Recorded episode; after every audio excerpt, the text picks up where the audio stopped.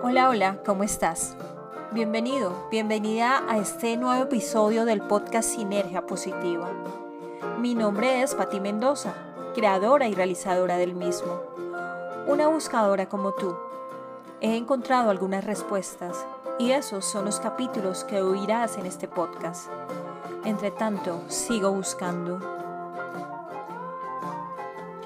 Recuerda compartirlo con las personas que están pasando por situaciones de negatividad o ansiedad o alguna crisis.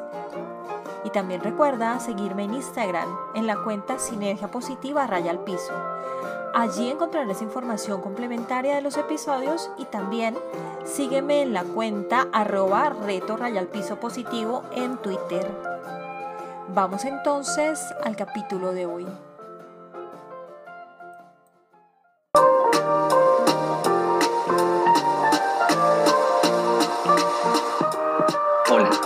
Darte la bienvenida a Sinergia Positiva, un podcast creado por Patti Mendoza, una mujer con la que descubrirás tu esencia, esa que está dentro de ti, pero que inexplicablemente has olvidado. Con Sinergia Positiva eliminarás tus miedos y obtendrás los recursos para instalar pensamientos de resiliencia, amor y felicidad en tu vida, sin importar lo que pase afuera.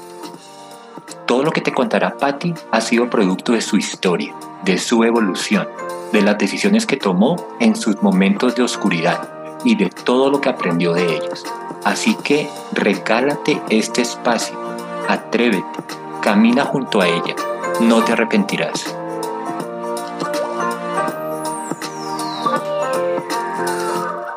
Muchos años después de la muerte de mi padre me di cuenta que me había dejado un gran legado y ese legado son sus libros, los libros que él leía y con los, que había llegado a través de sus años de vida a un estado de, de sabiduría. Sabiduría que tal vez en algún momento no pude captar, no logré comprender, pero que con el paso de los años lo he venido entendiendo. Y lo he venido entendiendo porque al buscar respuesta de algo, siempre la encuentro en todos estos libros que él me dejó. En todos estos libros que, que ahora yo guardo en mi biblioteca y que siempre que estoy buscando una respuesta, allí la encuentro en algún libro. Bueno, para este capítulo quise hablar de la paz y quise hablar de la paz porque no tenía ni idea cómo expresarla o a qué referirme sobre ella. Y al buscar en mi biblioteca, como me ha pasado con otros temas y como te lo acabo de contar, encontré este libro de Deepak Chopra que se llama La paz es el camino. Y echándole una ojeada y leyendo algunos capítulos, encontré uno que me llamó mucho la atención y eso es el título de este, de este episodio del podcast, El espectro de ellos. Y está evidentemente referido a la paz. Entonces nos dice Deepak Chopra en su libro, o nos hace referencia a que Mahatma Gandhi expresó una profunda verdad cuando dijo que no existe un camino hacia la paz, porque la paz es el camino. Y lo que quería decir con esto es que la paz no se consigue actuando con violencia o recurriendo a ella. La paz tiene su propio poder y su propio esquema. Entonces escoger el camino de la paz es escoger ser poderoso, es experimentar la libertad y las emociones que ofrece la aventura. Es poder escoger el camino de expansión de la conciencia sin tener que invadir otro país o apoderarnos de sus riquezas o dañar a alguien o dañar algún bien o alguna cosa. La guerra involucra fuerza bruta, cuerpos luchando contra otros cuerpos, destrucción de ciudades, que luego habrá que reconstruir, el despilfarro de armas, el despilfarro de dinero, para conseguir otras armas más mortales y etcétera, etcétera.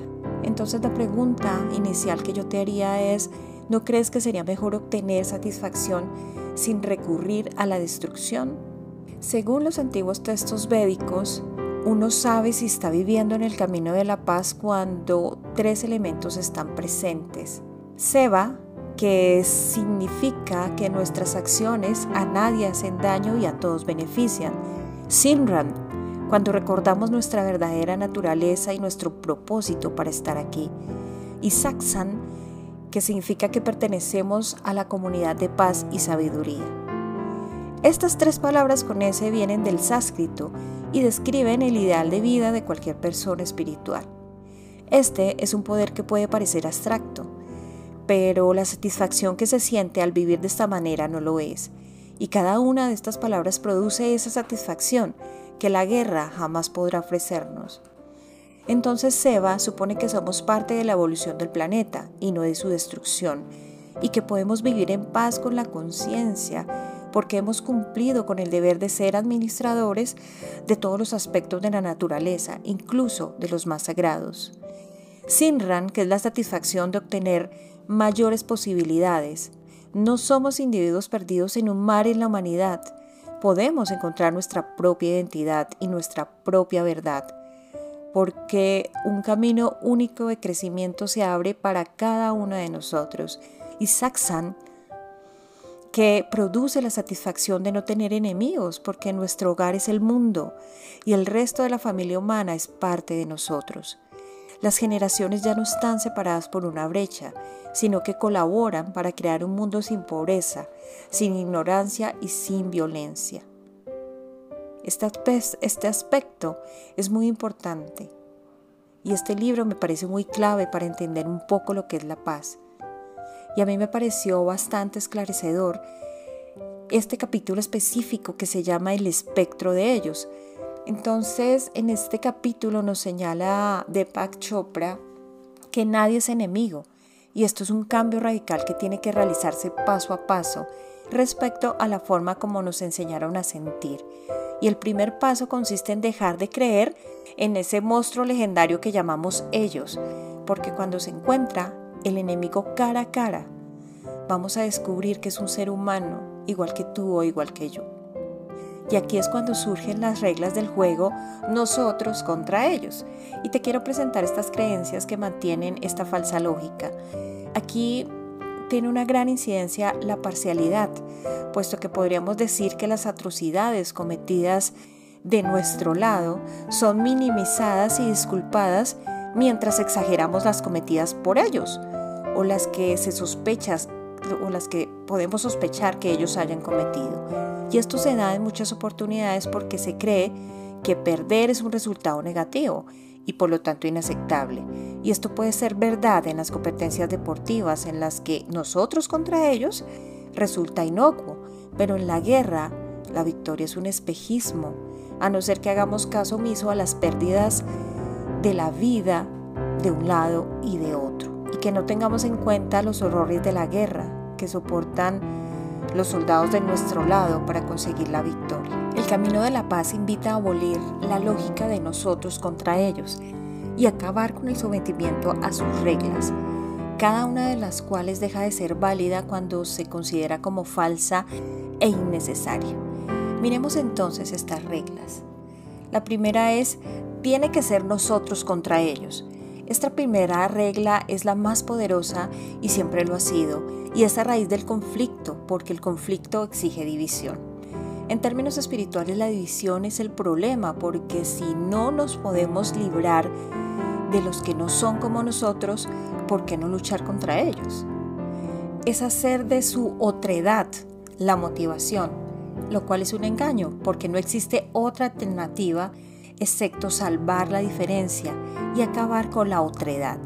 Si aceptamos el camino de la paz, el propósito es siempre aliviar y nunca estar en contra. La alternativa es clara, superar el concepto de división a nivel personal y no dejar que juicios ligeros acerca de los malos que ellos son nublen el resultado. La segunda creencia es, ellos son malos, nosotros somos buenos. Esta regla le pone dramatismo a la pelea, en lugar de enfrentar la verdad que es que todos estamos atrapados en la división y necesitamos escapar. Podemos caer en la eterna guerra entre el bien y el mal. Es muy atractivo encontrar a quien atacar en lugar de ver el enemigo que hay dentro de nosotros. La eterna guerra entre la luz y las tinieblas sirve como pretexto y lo que hace de ella es una farsa en que esta batalla nunca es definida, porque la vida siempre es variada, confusa, revuelta y agitada, y en ella estamos todos juntos, a pesar de que parezca atractivo cargarlos a ellos con todo lo malo. La tercera regla es tenemos que derrotarlos o nos destruirán. El mal, una vez etiquetado, no se queda quieto, se extiende, quiere conquistar y aniquilar. Es la misma lógica que funciona para las fobias. Si usted sufre un miedo profundo a los insectos, por ejemplo, se imagina que ellos lo saben y que los saltamontes y las arañas existen para perseguirlo perseguirla. Pero si se sitúa por fuera de la fobia, inmediatamente va a ver que los saltamontes no tienen un sentido oculto que le dice a quién deben perseguir, ni existen para perseguir a nadie, a pesar de que puedan ser destructivos para algunas cosechas. Entonces, rara vez el mal es implacable, puede ser obstinado, y en algunos casos toda una sociedad puede ser presa de una psicosis que confunde el bien y el mal. Y aquí, entre paréntesis, te dejo un nombre, Hitler. A pesar del, del obstinado que pueda ser el mal, no existe un ellos que personifique todo el mal y cuya única misión sea destruir el bien. La otra regla o la otra creencia es ellos creen en un Dios falso. Estas reglas, esta regla otra forma de reforzar el estado de la virtud, suponiendo que Dios quiere la guerra y toma partido, poniéndose de parte de los que lo conocen y en contra de los que falsamente lo adoran. Los argumentos que ponen a Dios de parte de los buenos se aplica igualmente a los otros y por lo tanto los dos se anulan entre sí. A diferencia del camino de la violencia, el camino de la paz no necesita a Dios para que lo justifique porque se justifica por sus propios méritos, como un medio para mejorar la vida de todas las personas. La otra regla es ellos están locos. Esto puede parecer una de las reglas más absurdas, pero se ha convertido en una de las más atractivas. Bajo este argumento se cree que la violencia que se comete contra los locos es por su propio bien, porque no son responsables de sus actos y están engañados. Por lo tanto, se justifica tomar el control de su vida pero matar a las personas por su propio bien puede hacer que el peso de la irracionalidad caiga del lado de nosotros y no del lado de ellos. La siguiente creencia es ellos probablemente siempre nos odiarán. Esta regla es una proyección, ya que consiste en imaginar cómo se siente alguien porque queremos o necesitamos que se sienta así. Y es más fácil hacerle daño si creemos que nos odia. Pero ¿por qué tiene que ser así? Es como si usted le apuntara con un revólver a la cabeza a alguien y le dice voy a dispararle, pero solamente si puedo explicarme cuál es la causa de su exposición de ánimo. Esto es una forma de pretender que la violencia es moralmente buena porque se siente que es buena. Sentimientos y emociones no modifican la inmoralidad de la violencia. El único proceso que puede acabar con la violencia es mirar dentro de nosotros mismos para descubrir nuestro lado oscuro. La otra regla es ellos se lo merecen. Esta regla elimina totalmente la responsabilidad del lado del que comete la violencia y echa todo el peso sobre la víctima. Culpar a la víctima es la forma más inmoral y perjudicial de la lógica del nosotros contra ellos. El camino de la paz es claro al respecto. Nadie merece ser violentado y los actos de violencia que uno comete recaen únicamente sobre sus propios hombros y sobre los de nadie más. Nunca puede ser la excusa. En la jerarquía enredada, víctima y victimario están unidos. En últimas, no existe un ellos porque todos estamos conectados. Tenemos que aprender a pensar en el nivel de la conciencia colectiva, la conciencia que nos configura, como una humanidad, como una forma habitual de pensar. Del contrario, va a regir la lógica de nosotros contra ellos. Y aquí las colecciones son débiles y las desconexiones son muy frecuentes, tanto que muy pocos se dan cuenta de lo peligrosas que son. En todos estos casos de jerarquía enredada, entran en juego diversos ingredientes relacionados con la competitividad, con el interés personal, con el ego, la autoimagen, la imagen familiar, el orgullo nacional y ciudadano, la envidia, etcétera, etcétera. En cada uno de estos contextos, cada uno de estos contextos es único y sin embargo todos son iguales porque el individuo comienza por identificarse con algún conflicto. Y si hay demasiado desacuerdo, no hay esperanza de sanación para las relaciones nosotros contra ellos. El desacuerdo entonces es el combustible que mantiene a ellos en condiciones de inferioridad. Los definimos simplemente porque no somos como ellos. Y este es realmente el nudo del asunto. El camino de la paz nos dice que nuestra verdadera identidad solamente existe en el nivel del espíritu. Todas las demás identidades son temporales y muchas son sencillamente falsas. La identidad no exige pensar. Por ósmosis se absorbe una influencia tras otra, hasta que se constituye en una segunda naturaleza. Las opiniones, las voces interiores surgen espontáneamente, son automáticas, las hemos aprendido y simplemente cuando ocurre algo yo tomo una decisión. Y es allí donde surge la lista de lo que nos gusta y nos disgusta. Hace falta inteligencia para hacer a un lado estos juicios que llevamos incrustados, porque tales juicios nacen de una decisión. Y como individuo capaz de ser libre debo enfrentarme a la pregunta acerca de quién soy. Para responder tengo que examinar todas estas capas de falsa identidad que equivocadamente me hacen creer que ese soy yo. El lado práctico entonces de este proceso se reduce a una pregunta muy simple, que puede que tenga muchísimas paticas o muchos brazos como un pulpo. Abramos entonces nuestra caja de herramientas. Te voy a dejar estas preguntas que nos sugiere el autor hacernos para poder encontrar el camino de la paz. Y te voy a sugerir que las escribas las respuestas allí en tu libro, de, en tu diario, en tu journaling, en donde tal vez te he sugerido en muchas otras oportunidades hacer otros ejercicios. Y la pregunta, la primera pregunta que debes hacerte es, ¿pienso por mí mismo? ¿O pienso como un típico doctor, un típico citadino, un típico ciudadano que odia la autoridad, un típico hombre de mediana edad, un típico individuo de mi nivel de ingresos, una típica autoridad que no soporta a los ciudadanos? Querámoslo o no, todos somos típicos. Nuestra identidad depende en gran parte del grupo al cual pertenecemos y de su estatus exterior. Nos identificamos con dinero y riquezas, con éxito y con fracaso. Son todas capas exteriores de esta falsa identidad, las reacciones típicas que consideramos propias pero que realmente corresponden a un tipo de personas. Así, de bombardeo diario de miles de noticias, tu mente escoge y recoge sin mayor esfuerzo las que coincidan con tus condicionamientos. Entonces, si eres un típico ciudadano que odia a la autoridad, las noticias que vas a ver van a estar relacionadas con abusos policiales, con desastres en las manifestaciones y etcétera, etcétera, etcétera.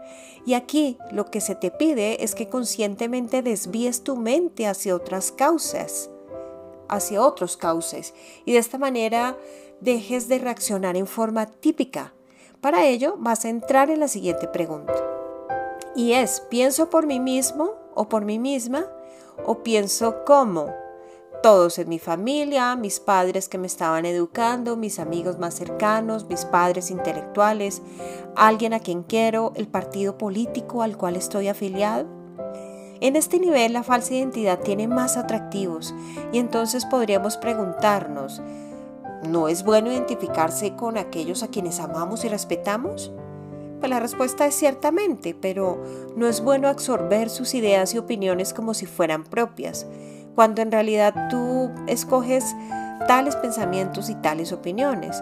Por motivos ocultos quieres ser aceptado o aceptada, quieres ser amado o quieres ser amada, quieres ser respetado o respetada, considerado o considerada inteligente las personas con quienes contamos pueden retirarnos su amistad, su amor y su respeto y la posibilidad de que algo así pueda ocurrir obviamente resulta aterradora. Entonces nos aferramos a esa falsa identidad porque resuelve nuestro problema de aislamiento y en lugar de estar solos y apartados pertenecemos a un grupo. Pero si pertenecemos gracias a algo tan trivial como la opinión de otro, ¿qué tiene de bueno entonces pertenecer y qué tan real es entonces esa pertenencia? Entonces, una vez te preguntes seriamente si estás pensando por ti mismo o por ti misma, comienza a desenredarse toda la jerarquía de la identidad. Y si sigues preguntándotelo sin desanimarte, pese a las respuestas que escuches de todo esto, con el tiempo vas a poder llegar al núcleo, que es el último nivel de la falsa identidad. Y aquí está nuestra tercera pregunta y es la siguiente, ¿estoy pensando por mí mismo o por mí misma? ¿O estoy pensando como la persona que yo era ayer? ¿La persona que quisiera ser una imagen ideal de mí mismo, de mí misma? ¿O un don nadie tratando de ser alguien? Y nos dice Deepak Chopra en su libro que si bien es cierto, es difícil el proceso de desnudarse, de quitarnos la máscara, de quitar todas esas capas a la cebolla, en este proceso que parece suicida, pero llegar a este nivel en el que queremos ser alguien y no un don nadie, perdido en un mar de cuerpos y rostros, nos va a ayudar a acercarnos un poco a este camino de la paz. Establecemos entonces estas capas de falsa identidad con el fin de distinguirnos de los demás para sentirnos únicos y especiales, pero aquí no se trata de determinar si tú eres o no eres alguien, no eres un don nadie porque si tú eliges el camino de la paz, no intentarás desesperadamente ser un don nadie. Este tipo de distinciones dejan de tener poder sobre cada uno de nosotros porque tú te conviertes en algo diferente y en lugar de una etiqueta tú te haces humano en lugar de yo soy X, como lo acabamos de ver, te conviertes en yo soy. Y al salvar la diferencia, esa diferencia comienza el verdadero conocimiento. Nos dice entonces el autor que esta transformación no es mística, porque si me enfrento a la primera capa de falsa identidad, sencillamente me voy a descubrir pensando en forma típica y presto atención entonces a mis reacciones como cuando estoy sonando como un típico doctor o como un típico varón de mediana edad o como un típico ciudadano que odia la autoridad. Y al darme cuenta, simplemente dejo de hacerlo. No le doy a mis opiniones un volantín, no les doy un, un atisbo de fuego, ni hago el esfuerzo de parecer un sofisticado joven populista, cualquier otra cosa que vaya en contra del prototipo, porque eso sería cambiar un prototipo por otro. En cambio, me digo a mí mismo, este no es mi verdadero yo. Y ese solo pensamiento tiene un gran e inmenso poder porque desafía la mente perezosa y le exige que piense por sí misma. Para concluir, todo esto que nos cuenta Deepak Chopra en su libro La paz es el camino, debemos mencionar que la mentalidad nosotros contra ellos es siempre una expresión del problema radical, que es el dualismo. Y ese dualismo es creer que no existen valores definitivos o absolutos, sino el juego de contrarios. Entonces, la solución que nos dan en este libro es encontrar un camino práctico para escapar de las divisiones que el dualismo impone. El bien contra el mal, la oscuridad contra la luz, el cuerpo contra el alma, nosotros contra ellos.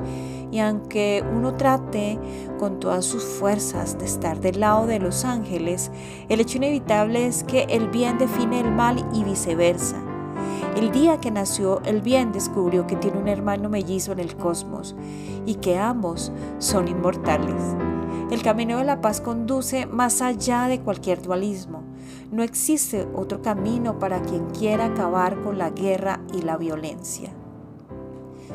Espero que esto sea un primer, una primera visión de lo que puede de lo que, puede, de lo que podemos hacer cada uno de nosotros a través de nuestra propia individualidad frente a todos los acontecimientos que están sucediendo en este momento en el mundo. Es ir hacia nosotros. Es ir allá y analizar todos estos personajes que tengo encima. Y luego de quitármelos todos, es ir a definir que no existe el dualismo, que no existe o una cosa o la otra. Es entender que todos somos uno y que el que tengo enfrente, así sea contrario a mis pensamientos, también es un ser humano como yo. Gracias por escucharme. Yo creo firmemente en ti. Creo en tu fuerza interior. Creo que cuando miras a tu corazón empiezas a florecer. Creo en el amor que te rige. Creo en el gran y maravilloso futuro que te espera. Un abrazo de amor.